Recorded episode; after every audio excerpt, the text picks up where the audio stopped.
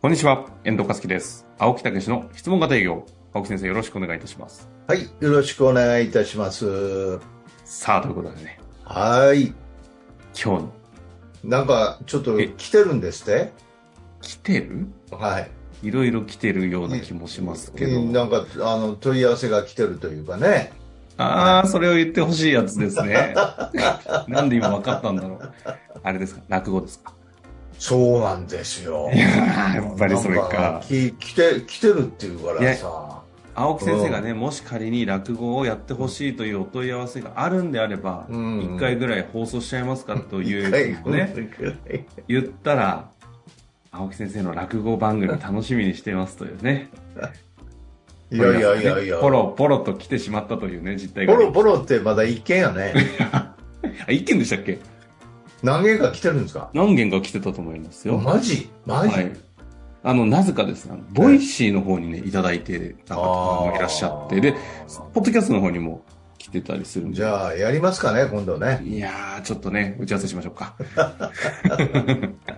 いや、でもね、ちょっと聞きたいとこではありますけどね。いやー泣きますよ。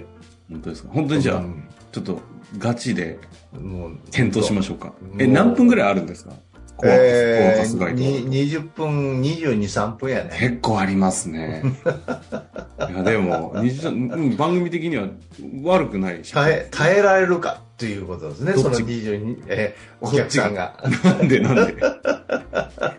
飽きないかっていうこといやいでや、すけどでも、ね。素晴らしいね、台本ですからね、コアコアスガイド。そうそうそうそう。もうじゃあやりますか。やりましょう。はい。言いましたね、やりましょう。じゃあわかりまし今度はた。あもうの用意しましょ関西の方に、なんか、マシン持っていきますね。う。いやいやいや、これでいいこれこれでいいあ。こんなんでいいんですかこれで十分ですよ。やりえましせょっうかくならちょっと、まあいいかはい。わ、かりました。あとは私が着物を着て登場すればいいだから、なおさら、ほら、人集めましょうよ、せっかくなら。いやいやいや。はい。さあ、ということでね、今日も質問いきたいと思いますが、今日の質問はですね、前回ね、営業バリバリで、うん。独立目指してますっていう方からのご質問に対して、はいはいはい。営業未経験ですという方からね、また両極端 ね。極端な質問ですけれども、今日、えーご紹介したいと思います、はい。えーチームメンバーが4名を統括している38歳の、えーチームリーダーといはうい形でいただいてますね。い、きたいと思います。えー営業未経験で新規プロジェクトのリーダーになりましたが、営業活動にどのように取り組めばよいかわかりません。うん具体的に営業計画の立て方やアプローチの仕方について教えてください。それで終わり終わりです。 え、どういうことですか終わりですえよえ。何営業未経験で、それで、向井、向井で新規プロジェクトが立ち上がったんでしょう。そこのリーダーに抜擢されてるんですが、え営業したことがないと。えうん。でも多くないですかだい結構大きめの会社だったりして、新規の事業立ち上がった時、あの、多分人格とかこう、人の求心力とか、マネジメント力とか買われて、うんリーダーに立って。それで営業したことない人なんだよね、これがまってたことでねすねいやいやいやいやいや、もうこれ聞いたらなんか、あの、実は遠藤さはいはい。ん、そういう体験を持ってるっていうのを聞いこれそ聞きう、ましたうんいやそうなんですよ。えこえまさにね。これはだから青木先生とのやり取りをね、しながら進めたいとは思うんですけど、まさにこの局面に立たされたことが昔、だいぶ前ですけどありまして、はいはいはい。大企業を辞めて、えなんかその謎の、そのぐちゃぐちゃした世界に入ってみえて、ぐちゃぐちゃで、なんか謎のプロジェクトとか事業とか会社がボコボコ立ち上がって、うんとりあえずそこの一番上に立たされて、えあの、元人事だったんで、えはいはいはい。営業の、もう営業って何みたいな。もう、もういわゆる営業ってやばいやつでしょみたいな。うんところから、 でも立ち上がって売る人いないかええら、なきゃいけない。で、はい。プロジェクトって売るのが機能しないと何もは、マーケティングも始まらないじゃないですか。ああその製品はあったわけよね。そうそうだ、し製品が出来上がりだして、でうん、じゃあ、プロジェクト立てよう、メンバー集めようってダダってできて、うん。じゃあいざ売ろうとした時に売れるやつがいないと。うん。じゃあ、一番上ね、お前が売ってこいみたいな空気に当然なるわけですよ。はいはいはでそこで、死ぬ気で売ろうとして大失敗をしまくってる中で、い。うん。出会ったのが青木武史という方で した。 ああ、偉大なる先生やね。偉大なる先生に救世主現る。うままあ、なので、こういうパターンはあるんじゃないかなと思いますよ。はいはいはい。ほいで、どうなったんですかで、新規プロジェクト立ち上がります。予算はいほぼゼロ。もうあ3、4ヶ月後にキャッシュ動いていかなかったら、まあ、た潰れちゃうプロジェクトですよ。ああ。はこの大きな予算がドーンってついてるようなプロジェクトじゃなかったんで。いはい、はい。営業力に研修とかお金をかけるわけにはいかない。はい。で、あっと思って出会ったのが青木先生とのこのポッドキャスト番組の企画です。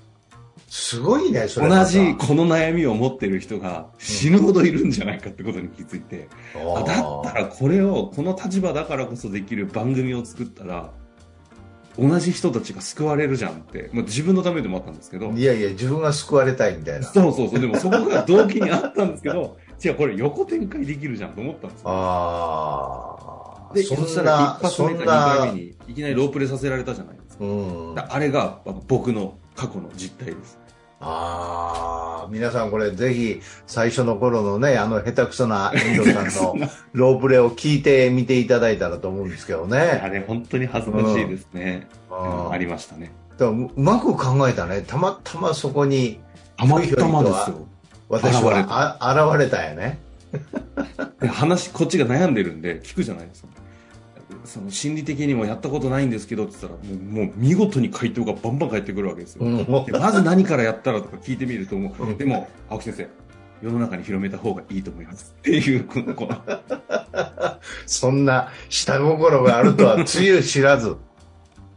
でもかれこれね、78年続けられているのも、へーやっぱりピュアな動機がねあったんでそれそれでどうなったんですかまずそこからはね散々なんか番組でもちょこちょこ話してる通り青木先生のロープレをね、公開処刑されたがゆえに、うんいかに自分ができないかってことが分かったのあれ良かったと思うんですよね。あ本当に。自分がどれだけできないかの、この現実見れるかどうかが、やっぱり営業力の身につけられる鍵になるじゃないですあか。なるほど。どっかで、俺ここはうまいとか、あると思う。うんで、それがうん全部ダメと。うん。そしたらもう、あとはできる青木先生に頭下げるのみですよ。ああ。教えてください。それで、それでできるようになったよね、ああれり。ましたね。うん。でずいぶん売り上げ上げたって言って話はね。ねそうですね。そこから2年で2億ぐらいまでね、プロジェクト多上がっいたんでね。だからあれは青木先生のおかげって、この話はね、もう散々どっかでしてるんで、うん何私回のもして話るはいいんですけ ど、えはあどうなんですかね、その上でちょっと話を戻していきます。いやー、だから結局はもう簡単に言えば営業の勉強なんですよ。ああ、やっぱそこになるんですかね。そうそうそうそう。だから、もうとりあえず行ってこいっていうのは間違いなんですよ。あとりあえず行こうっていうのは間違いなんですよ。まず、もう出ていきたいのは山々で予算もあるかもしれないけども、やっぱり、えーそこをしっかりとまず学ぶ。そしてロープレの練習する。うん。それが営業の原理原則方法っていうのがあるんで、だから質問型営業なんか非常に取り込みやすいし、相手にも受け入れやすい営業法なんで、うんうんままあまあ、私は極意やと思ってますからね、営業の本質やと思ってますからね。うん。だからそういうことで、えー勉強していただくということと、もう一つは、うんやっぱりそのプロジェクト、その会社の先輩がいるはずなんですよ、うまくやってる営業あそうですね、新規立ち上がってるぐらいですからそね、うそうそう。だからその人に、その新規の立ち上げはどうしたらいいのかっていうことを聞かないといけないですよね。確かにええ確かに。だから、自分の中だけでね、解決する。そうそうそう。だから、抜擢されたからには力があるからこそ抜擢されてるんで、そこは重々わかります。うんでも、一からなんで、やっぱりそこの先輩に、やっぱりしっかりと学ぶ。あるいは営業ということをうまくやった人の、うん、学びをしっかりと取り込んで学んで、えーその、その方であればできるはずなんだよね。あその上でこのメンバーをスタートさせるっていうことをやると、最初からは営業に対して悪いイメージを持たない。うん。スムーズにこう動き出すっていうね。あ、うんうん、そういうことになるはずです。なるほど。え営業ね。でも今、青木先生に言われて思いましたけど、やっぱりえ半年間ぐらいは、あの営業も勉強せずに、え。うとん。りあえず現場に出ちゃってましたね。そうですよね。はい、もそれでう、どうなりひまどしたいもんですよ。えうん。もう会う人会う人から信用を失っていくっていうね。で伝わらないんですよね。そうですね。分かってもらえないんですよね、その良さを。うん。うん。分かってもらおうと説明すれば説明するほど分かってもらえなくなる。江戸壺にはまって、この商品悪いんじゃねえかみたいな。そういうことなんですよ。思考が回り出して。でもこれは自己保身なんですけどね。そうそうそう。いやいや、もうみんなそう思うんですよ。だから私もアメリカの教育カリキュラムの最初、営業を29歳で飲食辞めてスタートした時に、まさに半年間それやったから。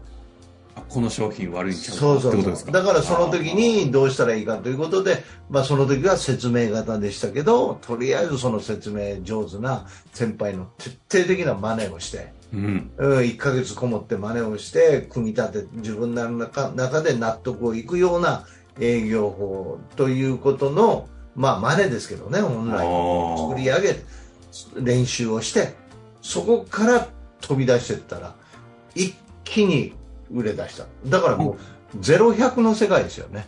ああ。確かにね、あの、えなんか2、3 20 30点とか、80点とかないですよね。ゼロから100ですよね。えそうそうそう。うん。で、100、100で全員決まるんだけど、相手の状況もあるから、うんうんうん、それはちょっとペンディングになるとか、えー何回かかかるというのはあるかもしれないけど、受け入れはもう全部できる。うんしてもらえるようにうん。なる。かに、ここは大前提、大事な話かもしれないですね。いや、もうすごいですよ。営業の、やっぱりしっかり勉強するっていうことはね。確かにね、だからゼロ100で、う売れるかどうかは状況は出るものの、そうそ向うこそうう。側がこちらの話を受け入れてくれるとこまで持っていけるかどうかは絶対なんですよね。そうそうそう、絶対なんですよ。これはでも確かに、青木先生におそおしあ当時教えていただいた、その言語化されてなかったですけど、うん。教えていただいたことですね。なので、営業ということに対してのネックが全部消えるんで、他のことに集中できて、プロジェクトがこう動き出すというか。そうそう。そうすると計画も立てられるんですよ。そうですね。そうでしょうん。そう、本営当業の意味にだ。ね、営業力が100になってないと、え計画立てれないんですよ。そうそうそうそうそだうっ。ても、問題俺でしょみたいになっちゃう、ね。そうだから既存客でもお客さんになるところはあそこ行こうここ行こうとかもう一回もうアプローチで新たなるもの提案しようとかねいうことをできますけどそれがもううまくいってなかったら全部潰していきますからね、確かに。ええだからそん本当にそういう意味ではもう営業をしっかりとしっかりと勉強していただくということですねあの、それでいくと、うん確かに青木先生のところにですね、絶対にあの足を運んだ方がいいんですけど、うんあの、それがもし叶わないタイミングなんであれば、プロジェクトが回り出すまでは、あの、スタートのポッドキャストから聞いていただくだけでも相当伸びるはずですよ。そうですよまねずはマスター、まずはマスター編とかも売そってますねのぐらいまででね、うんそのためにね、作りましたから。そういうことなんですよ。うん、もうとりあえずやっぱりそこをやっていただいて、間違いを犯さない。うん、成功をさしていくっていう上においては、間違いを犯さないっていうことは非常に重要なことですね。それと、あの、プランの作り方とか立ち会い方は先輩に聞くっていう、もう一つ、それもね、あの、忘れずに一応プロジやェっクてトいただ全いて体としてはね、ええ大事な話ですでらねもどっちがが大事かというと営業の勉強するっていうのがもう徹底的な訓練するっていうのが私は一番重要なことだと思いますね。ぜひね、3ヶ月、はい半年間ぐらいね、ぎゅっとちょっと学んでいただきたいなとは思いますね。ということで終わりましょうか。はい、ありがとうございました。ありがとうございました。本日の番組はいかがでしたか番組では青木武氏への質問を受け付けておりますウェブ検索で「質問型営業」と入力し検索結果に出てくるオフィシャルウェブサイトにアクセスその中のポッドキャストのバナーから質問フォームにご入力くださいたくさんのご応募お待ちしております